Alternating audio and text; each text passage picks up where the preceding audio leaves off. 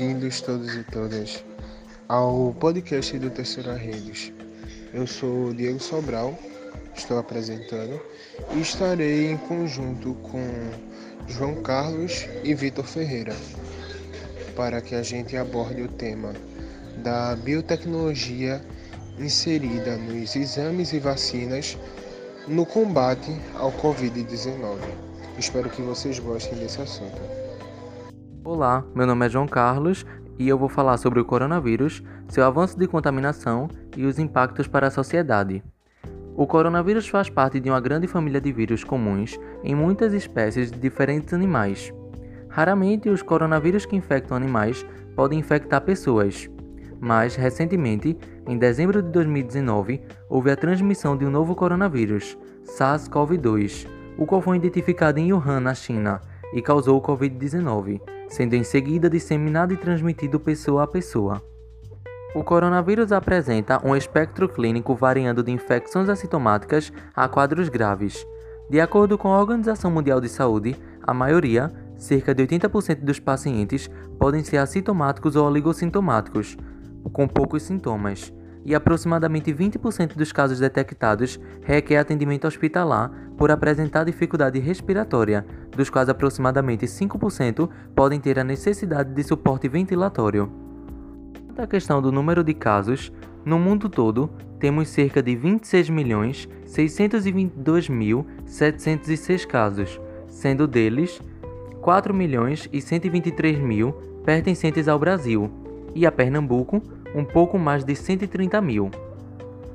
A questão da implicação do novo coronavírus para a sociedade perpassa a ordem biomédica e epidemiológica em escala global, assim como traz repercussões e impactos sociais, econômicos, políticos, culturais e históricos sem precedentes na história recente de epidemias estimativa de infectados e mortos concorre diretamente com o impacto sobre o sistema de saúde e a exposição de populações e grupos vulneráveis à sustentação econômica do sistema financeiro da população, à saúde mental das pessoas em tempos de confinamento e temor pelo risco de adoecimento à morte, acesso a bens essenciais como a alimentação, medicamentos, transporte, entre outros. Além disso, a necessidade de ações para a contenção da mobilidade social, como isolamento e quarentena, bem como a velocidade e urgência da testagem de medicamentos e vacina, evidenciam implicações éticas e de direitos humanos que merecem análise crítica e prudência. Partindo-se da perspectiva teórica de que as enfermidades são fenômenos a um só tempo biológico e social, construído historicamente mediante complexos processos de negociação, disputas e produção de consensos, o objetivo das atividades desse eixo envolve compreender e responder parcialmente aos desafios colocados pela pandemia, organizando uma rede de pesquisadores do campo das ciências sociais e humanidades, visando a investigação, resposta e capacitação como estratégia para o enfrentamento do Covid-19 no Brasil. Por isso, portanto, que agora vem uma das partes mais importantes e esperadas por todos, que é a vacina. Ela tem o poder de criar, artificialmente sem riscos, um estado de proteção contra determinadas doenças infecto-contagiosas e graves. As vacinas são substâncias biológicas preparadas a partir dos microorganismos causadores da doença, bactérias ou vírus, modificados laboratorialmente de forma a perderem a sua potência de provocar a doença. As vacinas, quando administradas, estimulam no organismo, depois de algum tempo, a produção de anticorpos contra as mesmas bactérias ou vírus, nesse caso o vírus, razão pela qual é sempre rigorosamente necessário respeitar o intervalo mínimo entre as doses. Quando isso já está bem definido. Os anticorpos são os defensores do nosso corpo e têm a capacidade de matar o vírus causador da doença. É, então, esse anticorpo o elemento responsável pela resistência às doenças. Quando o organismo da pessoa vacinada entra em contato com o vírus de uma pessoa doente, já possui fatores que a tornam resistente. Os anticorpos são específicos, isto é, só protege contra a doença contra a qual está vacinado é por essa razão que a vacina deve ser dada antes do contato da pessoa com o vírus. Existem alguns meios para a produção da vacina. Ela pode ser feita a partir do vírus.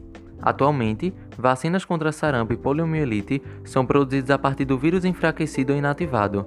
Cerca de sete grupos de pesquisas ao redor do mundo estão elaborando vacinas contra o Covid-19. Baseadas nessas técnicas, e, na China, a empresa Sinovac Biotech já iniciou os testes clínicos em humanos. A produção pode ocorrer também por meio de vetores virais. Para elaborar essa vacina, um vírus, como o do sarampo ou adenovírus, enfraquecido e que não pode gerar doença, é geneticamente modificado para produzir proteínas do coronavírus. Esse vírus enfraquecido e geneticamente modificado é chamado de vetor viral. Esse vetor viral, ao ser introduzido no organismo sob forma de vacina, poderá se replicar dentro das células ou não, caso seus genes principais tenham sido desativados, mas produzirá proteínas do coronavírus que, estimulando o sistema imunológico sem induzir nenhuma doença, vai fazer do corpo hábito para controlar e eliminar gradativamente o vírus. Outro meio é através dos ácidos nucleicos. Nesse caso, as vacinas terão a informação genética, DNA ou RNA, de uma proteína do coronavírus que será inserida nas células humanas. Esse material genético, quando introduzido no organismo sob forma de vacina, é capaz de induzir a produção de cópias da proteína do coronavírus pelas próprias células do indivíduo, induzindo uma resposta imune a ele.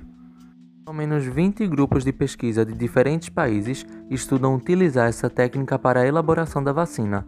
A maioria desses estudos tem como proteína-alvo do coronavírus a proteína spike, proteína S.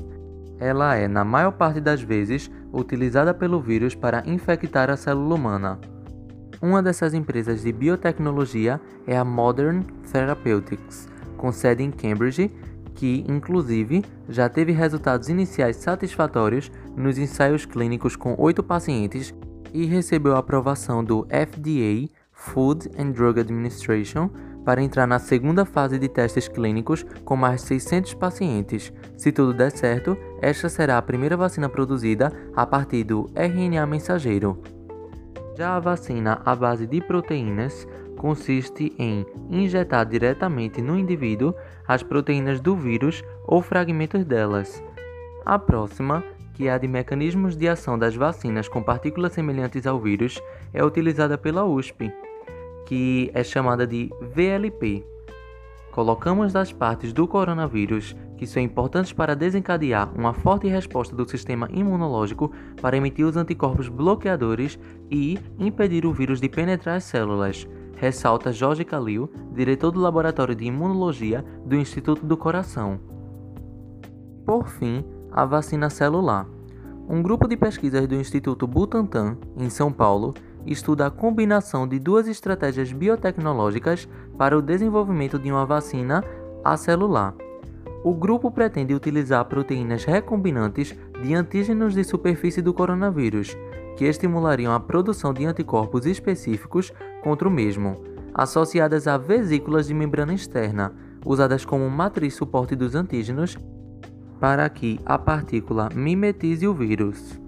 A estratégia é baseada no mecanismo que algumas bactérias usam para despistar o sistema imunológico e, assim, a liberação de material viral associado a vesículas de membrana externa que servirá para ativar o sistema imunológico, atuando como isca e atraindo células e moléculas de defesa. A nova vacina usará uma plataforma inovadora de apresentação de antígenos, chamada Multiple Antigen Presenting System, MAPS, desenvolvida com a colaboração da Universidade de Harvard. Para isso, um complexo molecular será montado por um sistema de acoplamento semelhante ao usado nas reações de ensaio de imunoabsorção enzimático que é usado para testes de diagnóstico.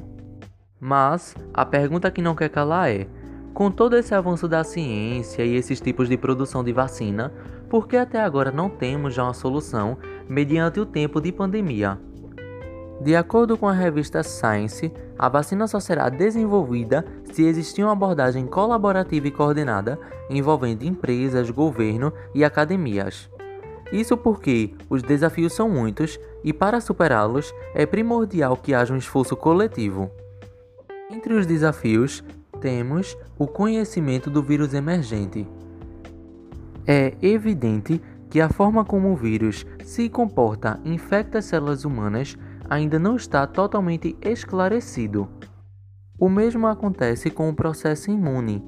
Ainda não sabemos ao certo como os anticorpos têm que reagir para que uma pessoa possa estar totalmente imune. Atrelado a essas questões de indecisão, entra um fator totalmente antagônico, que é a falta de tempo, pois, devido à gravidade da situação, é indispensável que a ciência tente trazer uma solução o mais rápido possível, independente das dificuldades. Entretanto, vale ressaltar que todas essas dificuldades listadas anteriormente estão relacionadas ao processo in vitro, ou seja, aqueles conduzidos no laboratório. Além disso, existe a prática, o in vivo, ou seja, o uso experimental em seres humanos. Os testes clínicos dividem-se em três fases. A fase 1 consiste na aplicação do produto em uma pequena quantidade de pessoas, examinadas posteriormente. Assim, é possível verificar se houve alguma reação e resposta imune. Essa etapa pode demorar cerca de seis meses. Caso tudo ocorra bem, algumas centenas de pessoas são selecionadas para a fase 2, a que avalia se o protótipo consegue de fato criar imunidade. Está claro que isso ainda não é propriamente vacina. Nessa etapa, analisa-se como o processo funciona em indivíduos com características diferentes entre si. Naturalmente, se a quantidade de pessoas e dados é maior, o tempo para análise estende-se. Assim, o prazo dessa etapa pode superar seis meses. Dessa maneira, é iniciada a próxima fase, a mais complexa, onde serão realizados testes em larga escala em milhares de pessoas para confirmar segurança e eficácia. Então, se tudo ocorrer bem ao longo dessas três fases, o protótipo pode ser considerado uma vacina. Após isso, pode-se começar a produção. Para fabricar milhões de doses são necessários alguns meses. Mesmo depois de pronta, a vacina continua sendo monitorada em uma quarta fase, chamada de farmacovigilância. Desempenho, as reações adversas e a eficiência são alguns dos fatores constantemente avaliados, mesmo com o produto no mercado. As pesquisas da vacina contra o Covid-19 no Brasil e exterior compreendem um processo laborioso e trabalhoso. A redução do tempo no processo é possível apenas com união colaborativa, sem contar no dinheiro, já que as pesquisas são caras. Hoje em dia, mais de 4,5 bilhões foram investidos na busca da vacina. Os maiores aportes foram realizados pelos países com mais recursos, como Estados Unidos e China, e os localizados no continente europeu. Alguns avanços para a vacina do coronavírus já foram conquistados. Recentemente, os pesquisadores do Imperial College of London, na Inglaterra, aplicaram pela primeira vez uma dose de um novo protótipo em um voluntário, na considerada fase 1. O Brasil destaca-se nas pesquisas no Hemisfério Sul. O Instituto Butantan, localizado na cidade de São Paulo, em parceria com o laboratório chinês Sinovac Biotech, pretende começar a construir a vacina chamada de Coronavac, Ademais, os testes involuntários do protótipo desenvolvido pela Universidade de Oxford começaram a ser conduzidos pelos pesquisadores na Universidade Federal de São Paulo, Unifesp, também na capital. A humanidade está debruçada nesse intento, com a esperança de que uma vacina nos tire da pandemia que mobilizou o planeta. Tecnologia, pesquisa, dinheiro existe, o que falta é o tempo. Apenas um esforço coletivo pode acelerar algumas etapas do processo, com a burocracia que envolve os testes. No entanto, no que concerne à biologia, temos que contar com a esperança da cura e torcer para que chegue, rápido. Será um marco na história. Eu sou João Vitor Ferreira e irei introduzir a vocês o conceito de biotecnologia. Bom, biotecnologia é a ciência que, a partir de organismos vivos, cria produtos para melhorar a forma como vivemos, usando de conhecimentos acadêmicos, experimentação e constante inovação. Mas quais são os tipos de biotecnologia realizada com vírus? Bom, pesquisadores do Instituto Butantan combinaram técnicas inovadoras de biotecnologia para formular uma nova vacina contra a Covid-19. O objetivo foi induzir no organismo, de modo mais efetivo, diferentes tipos de resposta imune contra o novo coronavírus. A nova estratégia foi inspirada em um mecanismo usado por certas bactérias para despistar nosso sistema imune. Elas liberam pequenas esferas feitas com material de suas membranas, como iscas, para desviar a defesa do organismo. Essas vesículas têm a propriedade de ativar intensamente o sistema imunológico e, por isso, atraem células e moléculas da defesa do organismo. A vacina Coronavac, desenvolvida em parceria com o Instituto, se mostrou eficaz e segura. A constatação é de estudo publicado dia 10 de agosto pela farmacêutica chinesa Sinovac Life Science. O estudo analisou o comportamento de 600 voluntários vacinados na China durante a fase 2 dos testes clínicos. A vacina desenvolvida é uma das mais promissoras do mundo porque utiliza tecnologia já conhecida e amplamente aplicada em outras vacinas. O instituto avalia que sua incorporação no sistema de saúde deva ocorrer mais facilmente. O laboratório asiático já realizou testes em cerca de mil voluntários na China, nas fases 1 e 2. Antes, o modelo experimental aplicado em macacos apresentou um resultado expressivo em termos de resposta imune contra o coronavírus a farmacêutica forneceu ao Butantan as doses da vacina para a realização de testes clínicos de fase 3 em voluntários no Brasil, com o objetivo de demonstrar sua eficácia e segurança. Caso a vacina seja aprovada, será realizada a transferência de tecnologia para a produção em escala e fornecimento gratuito pelo SUS. Os passos seguintes serão o registro do imunizante pela Anvisa, que é a Agência Nacional de Vigilância Sanitária, e distribuição em todo o Brasil.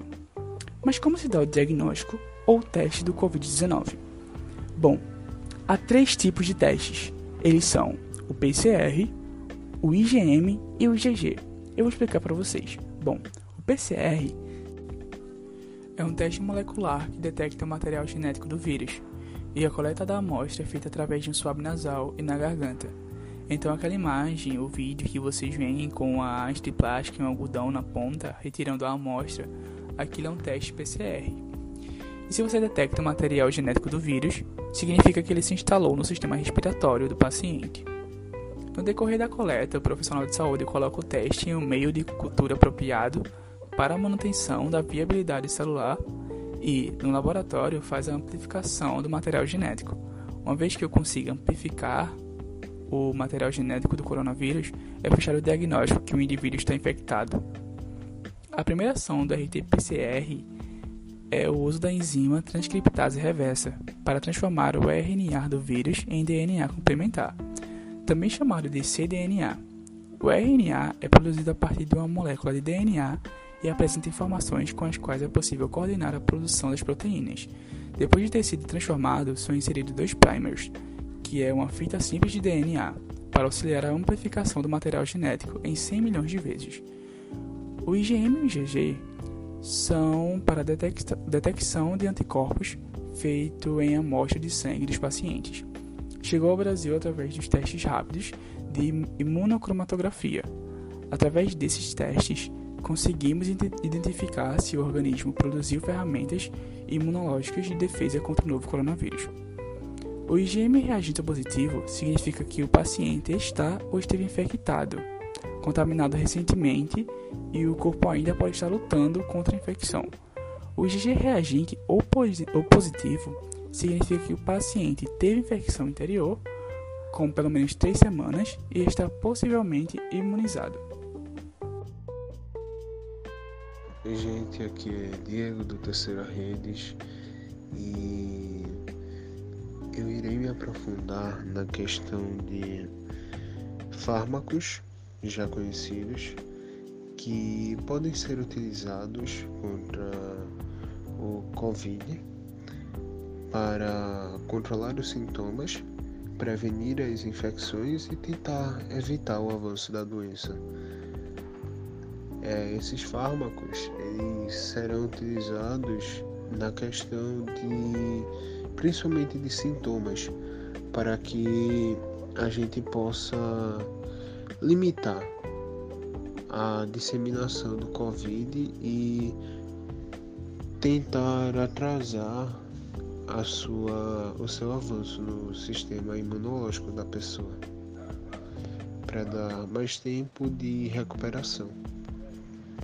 O primeiro fármaco é o dexametasona que é utilizado para aliviar inflamações e tratar doenças que precisam de ação imunossupressora. como artrite reumatoide, alergias, asma e outras doenças. Esse medicamento também é conhecido como corticoide ou esteroide e tem alto poder anti-inflamatório e imunossupressor.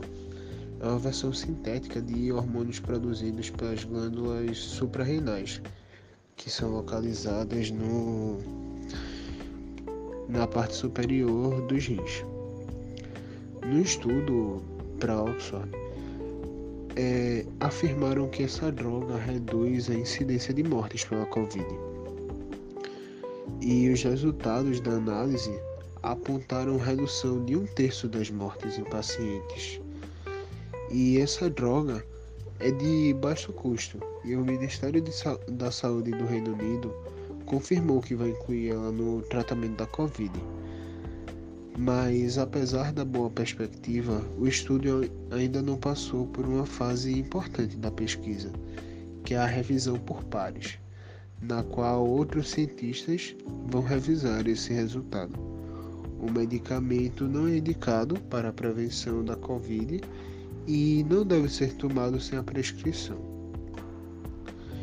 Ah, outras substâncias que são bem polêmicas, inclusive, são a hidroxicloroquina e a cloroquina, que tem a base igual, que é a cloroquina, mas que se diferenciam na hidroxila.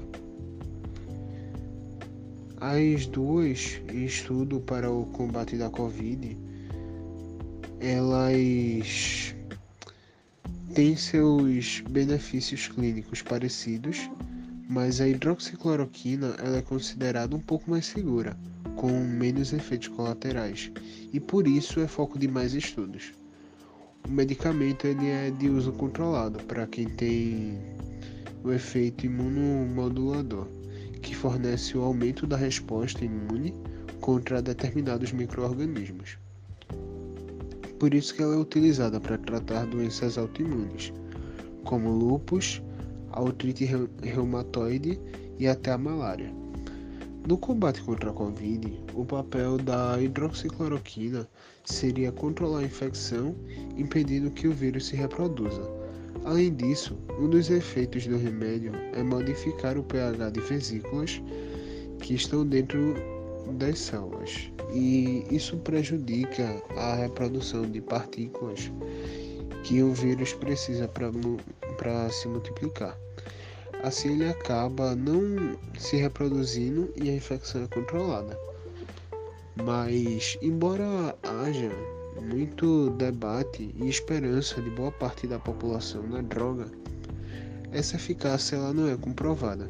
Enquanto em alguns testes eles indicam melhoras dos pacientes, outros apontam que não fez diferença nesse tratamento. A terceira droga é azitromicina, que é um antibiótico com efeito antibacteriano que comumente é utilizado para combater doenças de trato respiratório, como bronquite, pneumonia, sinusite, faringite, IST e outros quadros. Em testes para combate da Covid, essa droga é utilizada e combinada com a cloroquina ou a hidroxicloroquina.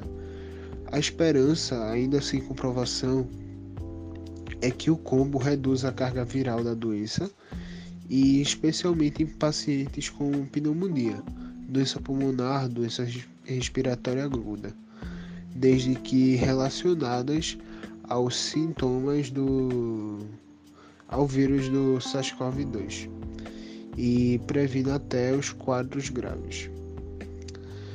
Uh, temos corticoides, que esse uso ainda é controverso e não tem grandes estudos específicos com os pacientes do Covid. As análises desses corticoides que estão sendo testados sugerem que o tratamento com esses corticoides aliviam a fibrose pulmonar e impedem a deterioração patológica progressiva em casos de síndrome respiratória aguda mas alguns estudos apontam que essas drogas aumentariam a carga viral, o tempo de internação e o risco de infecção secundária, ou seja, não valeria a pena. E outro outro teste, outra outro medicamento, se podemos dizer assim, é o plasma. É, esse caso, nesse caso, esse remédio viria de pessoas que já se recuperaram do, da Covid. E esse plasma, que é a parte líquida do sangue, seria injetada nas pessoas para fazer uma imunidade passiva, para que o sistema imunológico de, desse paciente possa gerar os anticorpos e proteger essa pessoa. Os estudos estão andando para provar essa eficácia, que já foi utilizada no tratamento de doenças como coqueluche, tétano e durante as epidemias de SARS e MERS, que têm a mesma base de vírus. E testes preliminares feitos aqui no Brasil apresentaram um ótimo resultado. E com isso terminamos o nosso podcast. Muito obrigado por nos ouvir até aqui.